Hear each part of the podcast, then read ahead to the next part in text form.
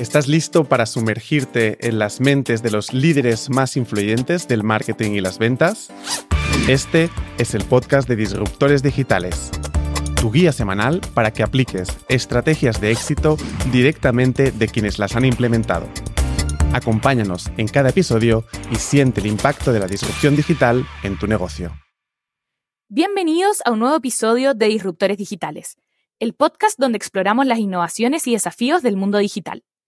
En esta ocasión conversaremos con José López, cofundador de Digital Face to Face, para conocer cómo ha sido su experiencia impulsando esta plataforma de videollamadas para la atención al cliente. Empecemos. Antes de continuar con la entrevista, ¿quieres que te ayudemos a ejecutar estas estrategias? Agréganos a LinkedIn o envíanos tus dudas a disruptores.inboundcycle.com. Tu experiencia puede inspirar el próximo episodio. Bienvenido José, ¿cómo estás? Es un placer tenerte como invitado hoy en un nuevo capítulo de Disruptores Digitales. Eh, bueno, hoy estamos muy emocionados por poder explorar tu experiencia, los desafíos, las distintas estrategias que, han tenido ahora eh, impulsando un poco lo que ha sido Digital Face to Face. Así que nada, bienvenido, te cedo la palabra y adelante cuéntanos un poquito más de ti y de lo que ha sido esta trayectoria. Eh, bueno, buenas tardes, Sofía. Muchas gracias por, por la invitación. Eh, encantado de poder estar acá y poder compartirles lo, lo, que hemos hecho, nuestra experiencia y ver si es que, nada, si es que le hace sentido y puede ayudar a alguien por ahí. Maravilloso. Genial. Bueno, cuéntanos un poquito más de ti entonces, José, y de cómo fue comenzar con este tremendo proyecto. Soy ingeniero civil industrial. Eh, yo he trabajado toda mi vida como ejecutivo. Tengo más de 15 años de experiencia trabajando en, en empresas de distintas industrias. Y en el 2019, junto a Álvaro, que es uno de mis cofundadores, decidimos eh, emprender. Eh, teníamos una idea y partimos buscando, buscando al final clientes, lo típico, y ahí te dando cuenta si las ideas funcionan o no funcionan, y partimos con algo muy sencillo hasta que llegamos a un producto o servicio que nos gustó y ahí ya nos tiramos y estamos en lo que hemos avanzado hasta ahora. Qué interesante. Bueno, cuéntanos un poquito más entonces de qué eh, es este proyecto, de qué se trata Digital Face to Face para quienes no lo conocen. Bueno, Digital Face to Face eh, es un software as a service que permite a las empresas comunicarse de una mejor manera con sus clientes. Básicamente con Digital Face to Face las empresas pueden implementar eh, canales de atención remota por videollamada con sus clientes de manera fácil, segura y escalable y la gracia es que es un sistema muy fácil de implementar, eh, de un uso muy intuitivo y que ya está presente en varias industrias. Tenemos clientes grandes en industrias de AFP y también tenemos incluso clientes chiquititos, regionales, por ejemplo, colegios, inmobiliarios y cosas de ese tipo. La idea básicamente es ayudar a que las personas, uno mismo, ¿cierto? Uno también es cliente de esa empresa, no tenga que ir a ningún lado, no tengas que desplazarte, gastar tiempo, sino que recibir los servicios que uno quiere o que ya pagó incluso de una manera sencilla y que esta oferta o canal remoto tenga en fondo eh, esté apalancado en una eficiencia operacional o en una mejora comercial de cara a nuestros clientes, eh, de tal manera que esta mejora en experiencia tenga una rentabilidad económica y algo asociado en el fondo que haga que se que, que permanezca en el tiempo.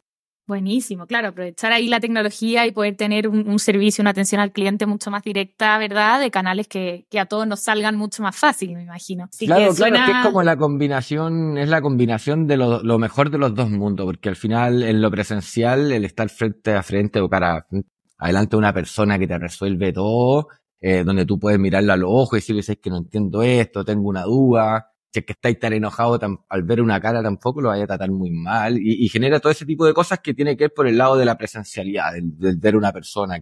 Las personas entendemos y resolvemos mejor.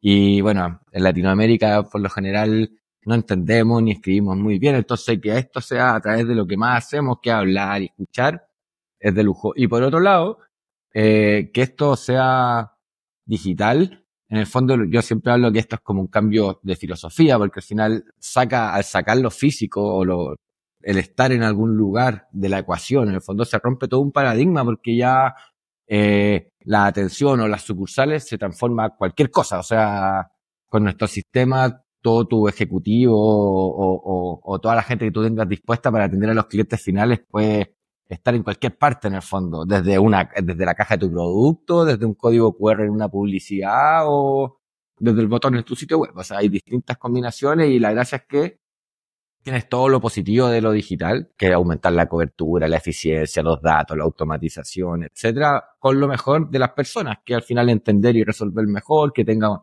tu empresa tenga un rostro, que sea más humano, etcétera. Esa es como la filosofía que está detrás de nuestro servicio.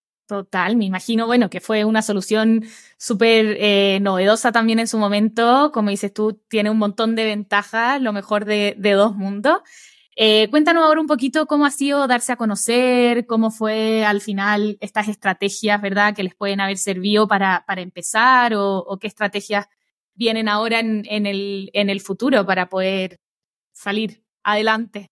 Bueno, eh, me imagino que como todo emprendimiento, los primeros años fue como súper trabajar y hacia adentro en el fondo, no, no, no darse a conocer, no era como lo, lo, lo, lo principal que teníamos en el momento, sino era encontrar clientes y que el producto resolviera lo que los clientes querían y estuvimos muy metidos ahí. Nosotros tenemos un, uno de mis, de mis socios, un cofundador, él, es periodista y él tiene un background súper potente en lo que tiene que ver con comunicaciones, en relaciones públicas, etcétera. Y, y, bueno, ese fue como el primer camino que seguimos como para darnos a conocer a través de las relaciones públicas y las comunicaciones.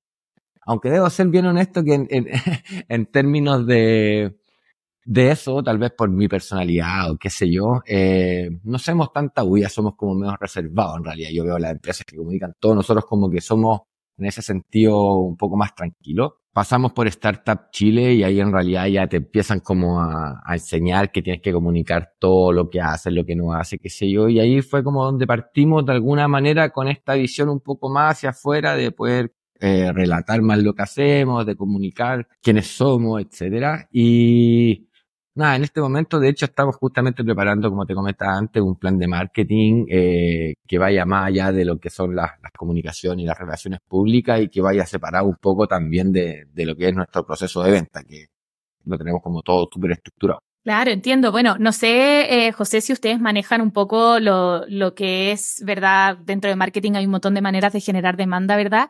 Cómo se agrupan a veces ciertas estrategias entre lo que son los medios pagados, los medios propios y los medios ganados. Es decir, claro, cómo yo genero demanda a través de medios que yo pago, ¿verdad? O cómo yo genero demanda a través de medios que me gano, o sea, esa eh, gente que me recomienda, ¿verdad? Que me dejan reviews, ese boca a boca, o cómo yo genero demanda a través de mis propios medios, que ahí es donde entran muchas veces esas estrategias de content marketing, ¿verdad? De potenciar un poco nuestros propios medios impulsar también lo que es la marca y todo y a través de eso ir generando demanda.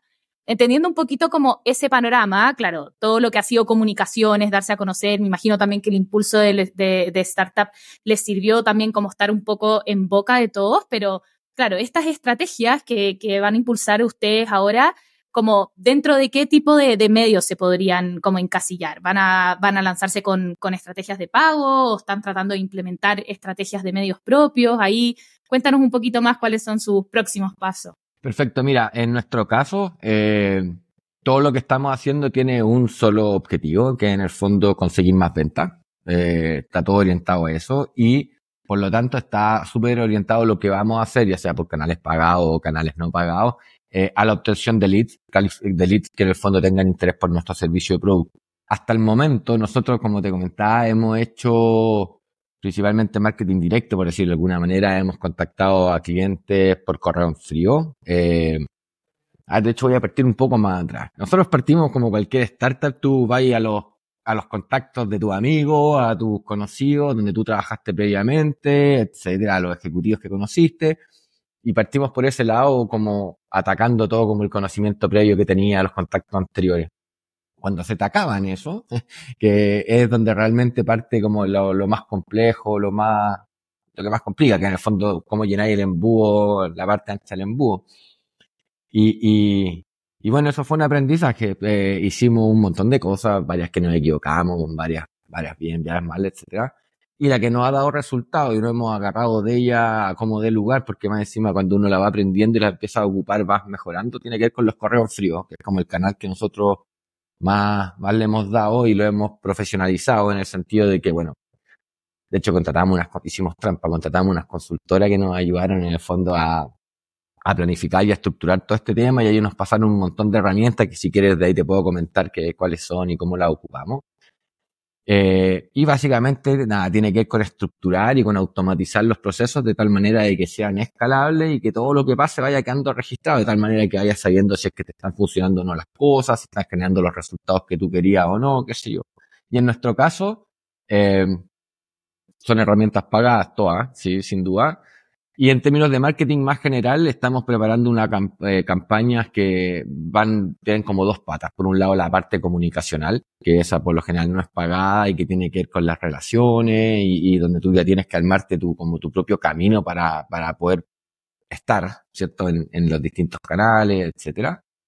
Y por otro lado, el, medio pagado, bueno, nosotros también lo estamos analizando desde el punto de vista de poder agregar valor al potencial cliente en el fondo.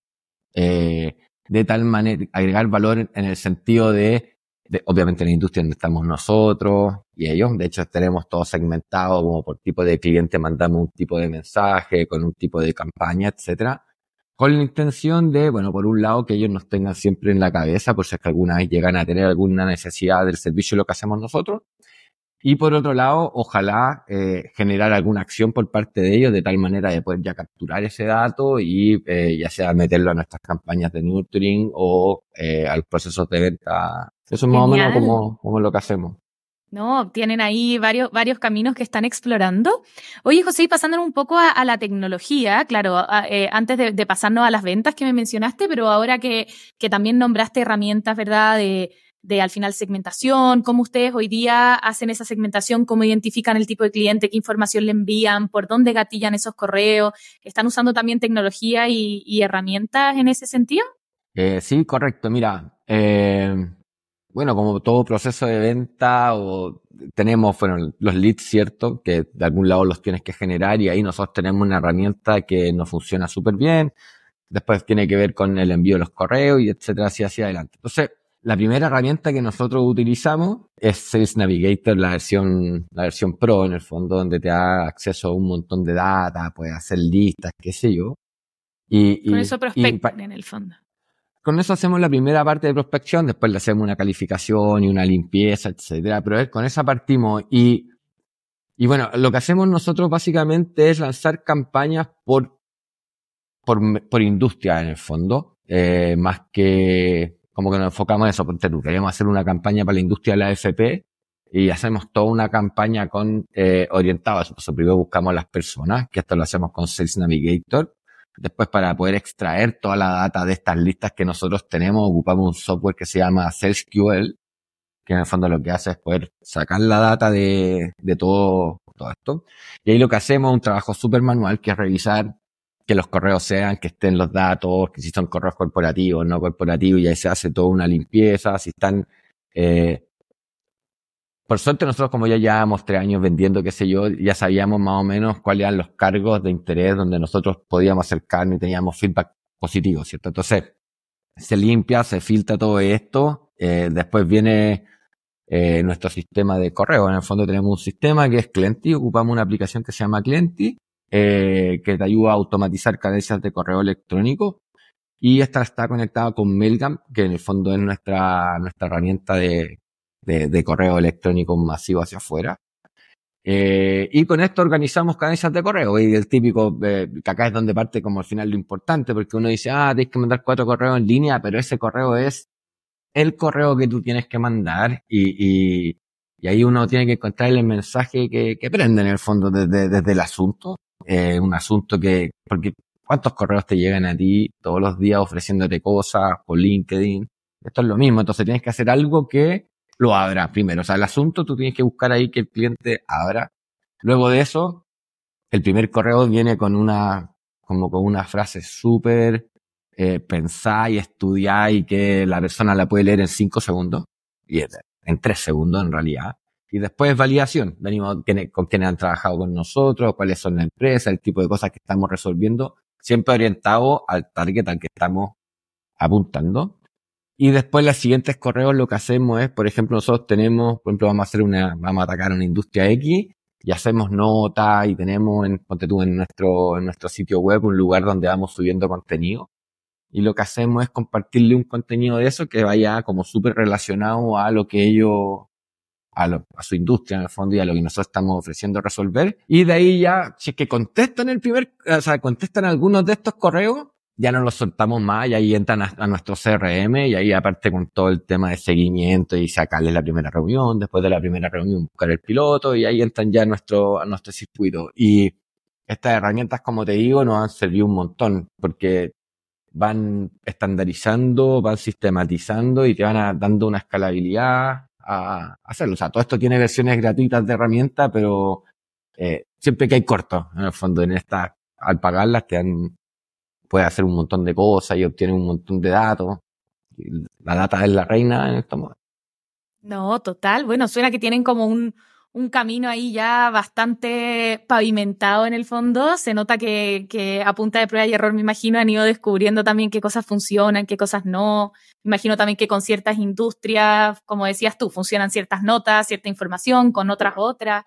Y ahí no sé, José, si tienes alguna recomendación, buenas prácticas tal vez que a ustedes les haya funcionado, qué cosas sí les funcionan en los asuntos, qué cosas no. Encontré muy interesante eso que mencionaste de esa frase que se pueda leer rápido, no sé si se te ocurren también ahí algún otro par de recomendaciones que podamos dejarle también a la audiencia. Sí, respecto a ese, como al asunto del correo, el primer asunto, el es muy chistoso porque el asunto de nuestro primer correo es reunión con, porque tú te estoy escribiendo el correo a ti, es reunión con Sofía Martín.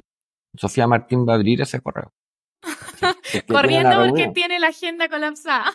Tiene una reunión, reunión con Sofía. Entonces Sofía abre el correo como que esto, y ahí viene nuestro primer mensaje súper targeteado que en el fondo, no sé, pues, ¿te gustaría eh, disminuir tus sucursales físicas o, no sé, ¿cachai? Y la frase que nosotros ya tenemos identificado para ese target, qué sé yo. Entonces son cuestiones que son muy sencillas, si te venía a pensar, eh, nosotros antes poníamos como digital face to face, el software as a service que te ayudará, que no sé, entonces yo este, este no lo leo, ¿cachai? O sea, es como obvio. En cambio en el otro, reunión con Sofía, después Sofía. Entonces, como son distintos detallitos que vaya haciendo, no olvidarse del objetivo de cada paso.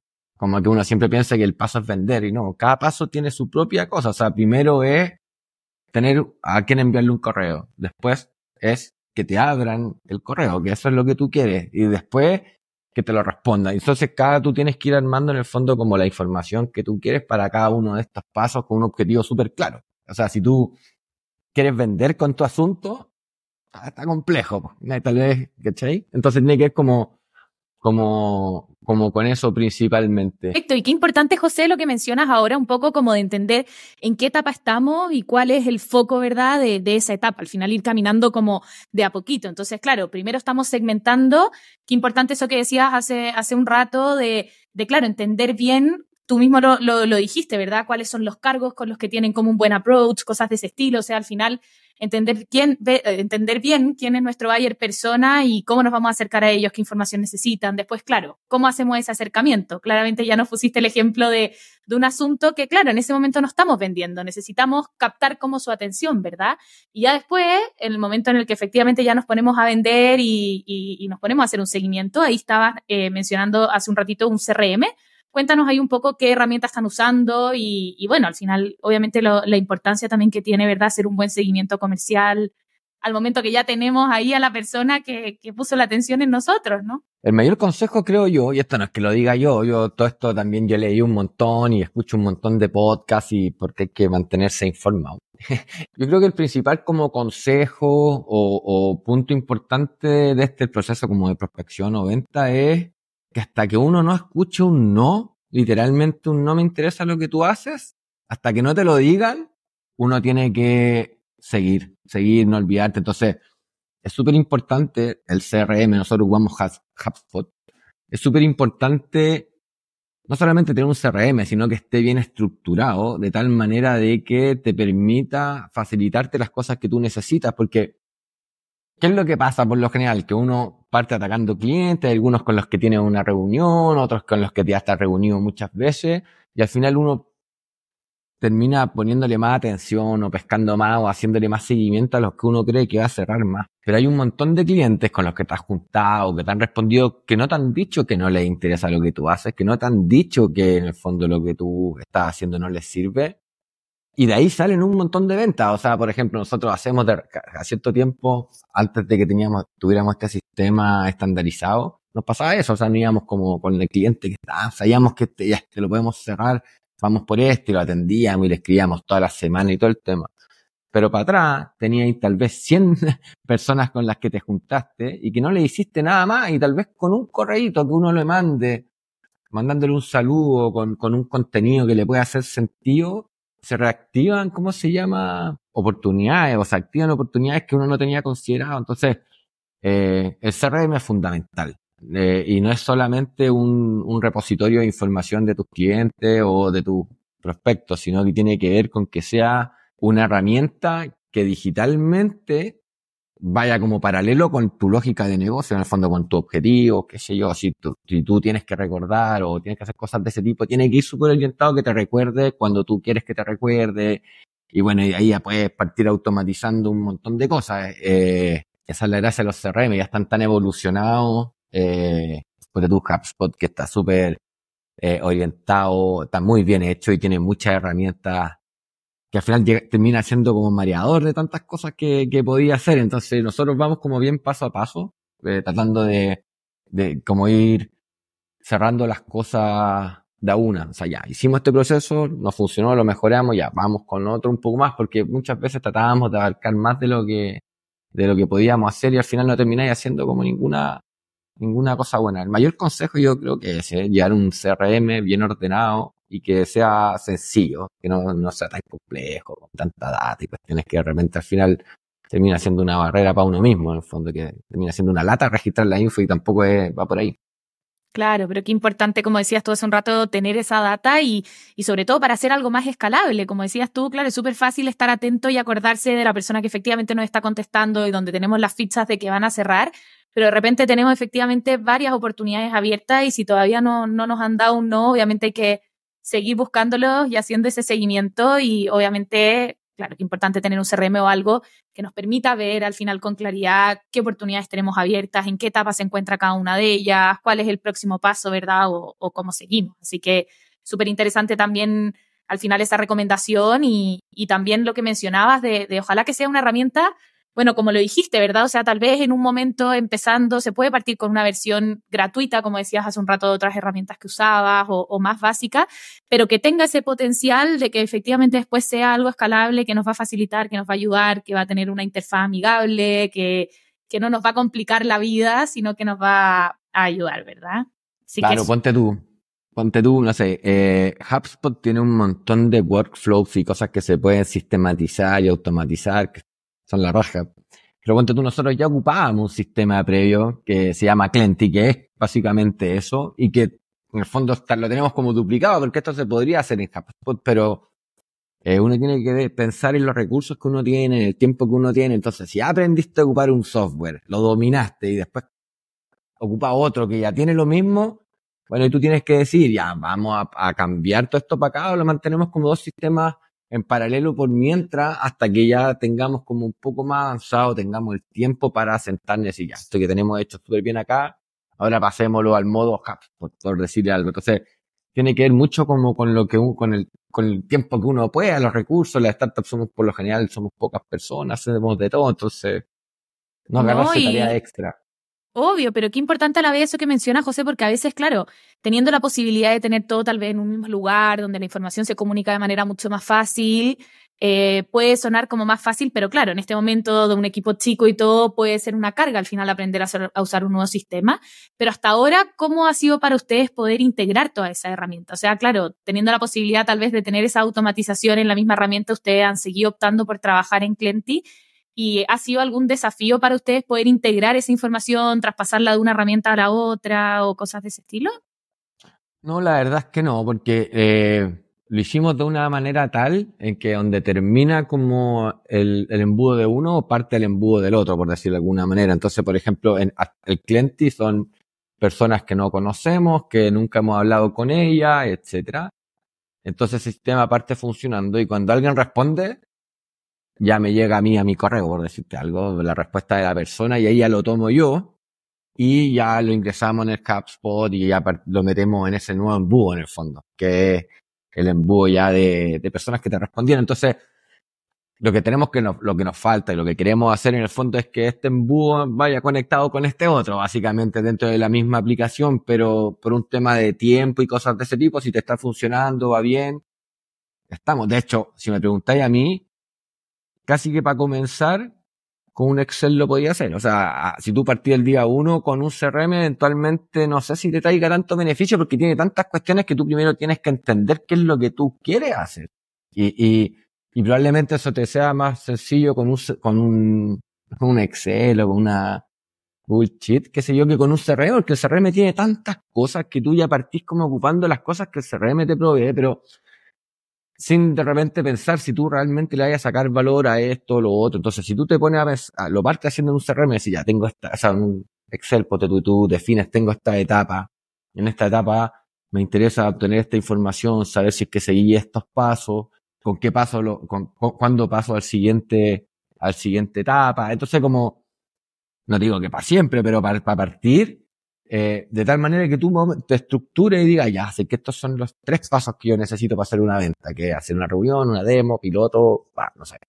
Y una vez que tú ya los tengas, tal vez ya buscar una herramienta que te permita hacerlo. Y como tú dices, eh, las versiones gratuitas, sobre todo las primeras semanas, como que te las dan gratuitas con todo el power y ahí podéis probar exactamente lo que es el software real hasta que después ya te lo capan en el fondo y te lo dejan como con unas opciones menos. Porque tú en el caso de HubSpot, la que más me duele a mí de la versión gratuita pagada es los multi-embudos, ponte tú.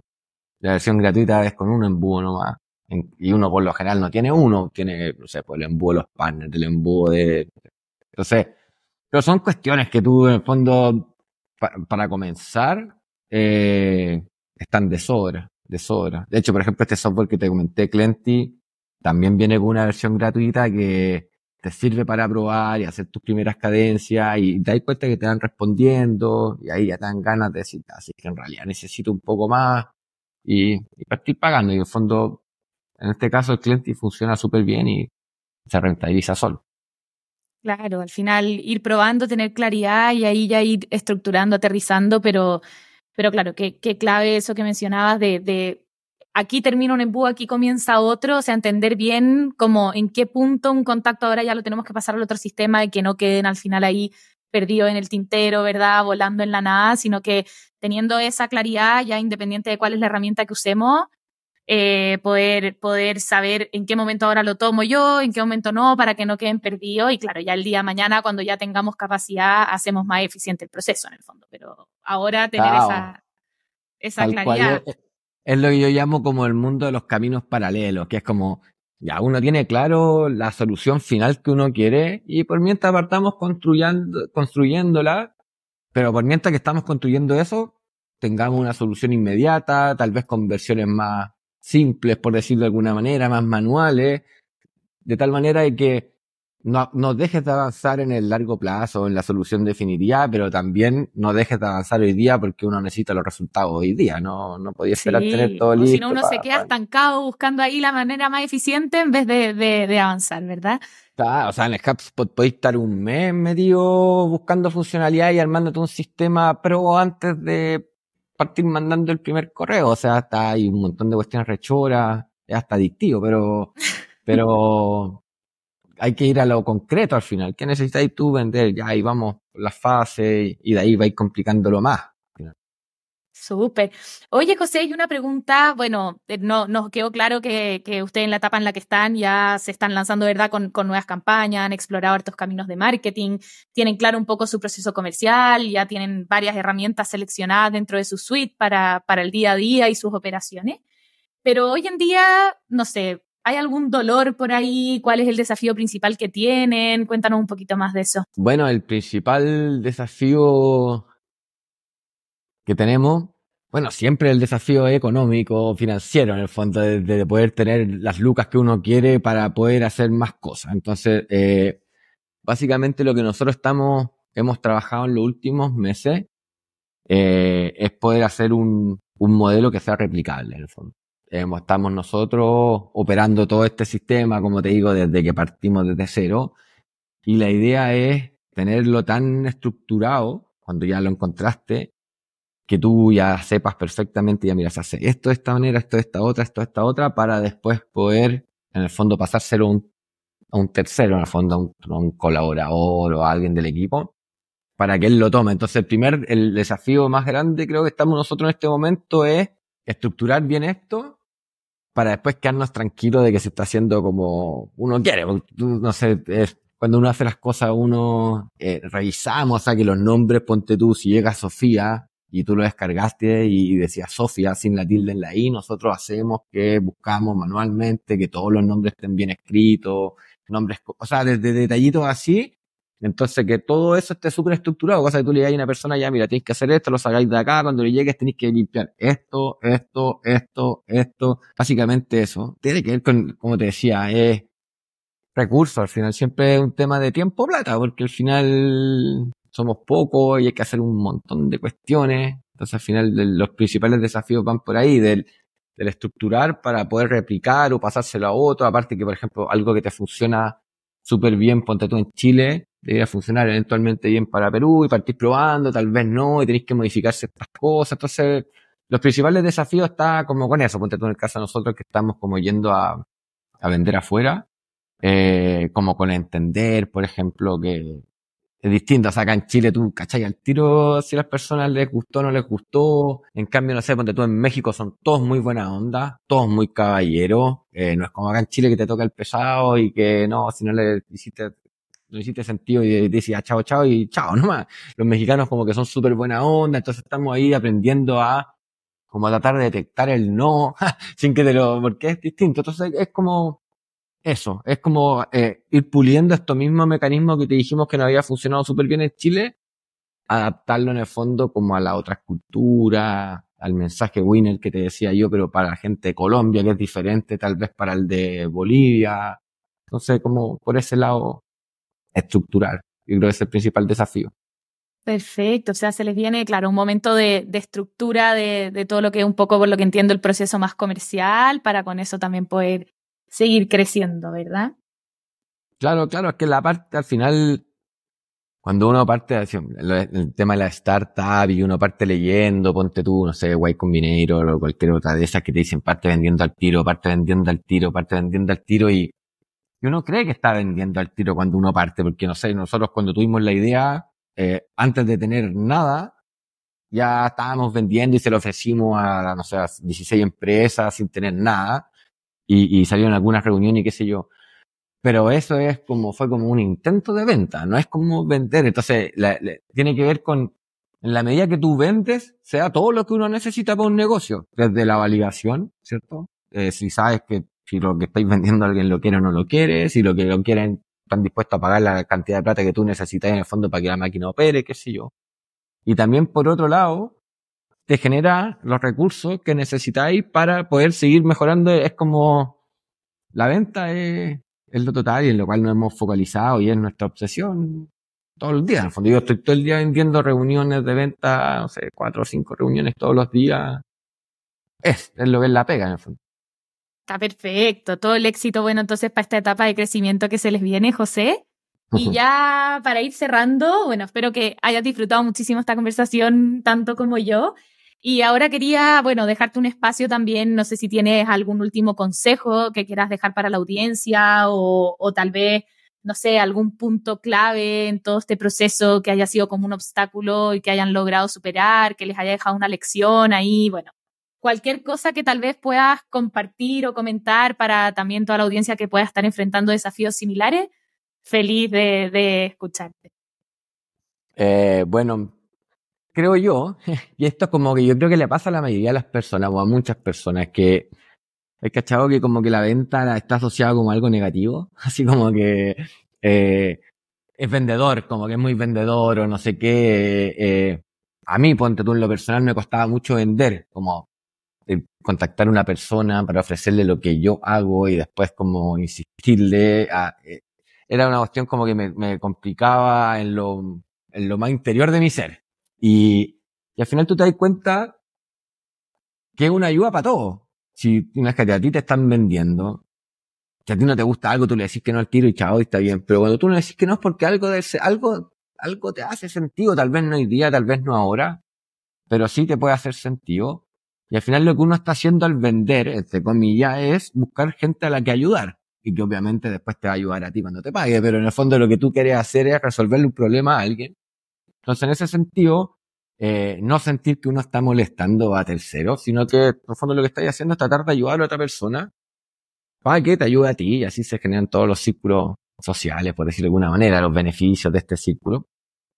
Y nada, que hay que animarse a vender, a buscar y la mayor cantidad de canales posible para buscar leads. En el fondo nosotros, como digo, vamos muy a este que, te, que por el que vamos, pero hay que complementarlo con otras fuentes. Está lleno de, de alternativas y acciones que se pueden hacer, como decías tú, desde campañas de marketing, desde las redes sociales, desde hay un montón de, de opciones de buscar a gente a la que ayudar y que nada, que la gente se anime a, a tener un proceso estructurado de venta, que eso es lo más importante, ser súper, acá lo más importante creo yo es ser, eh, ay, se me olvidó la palabra, es ser disciplinado.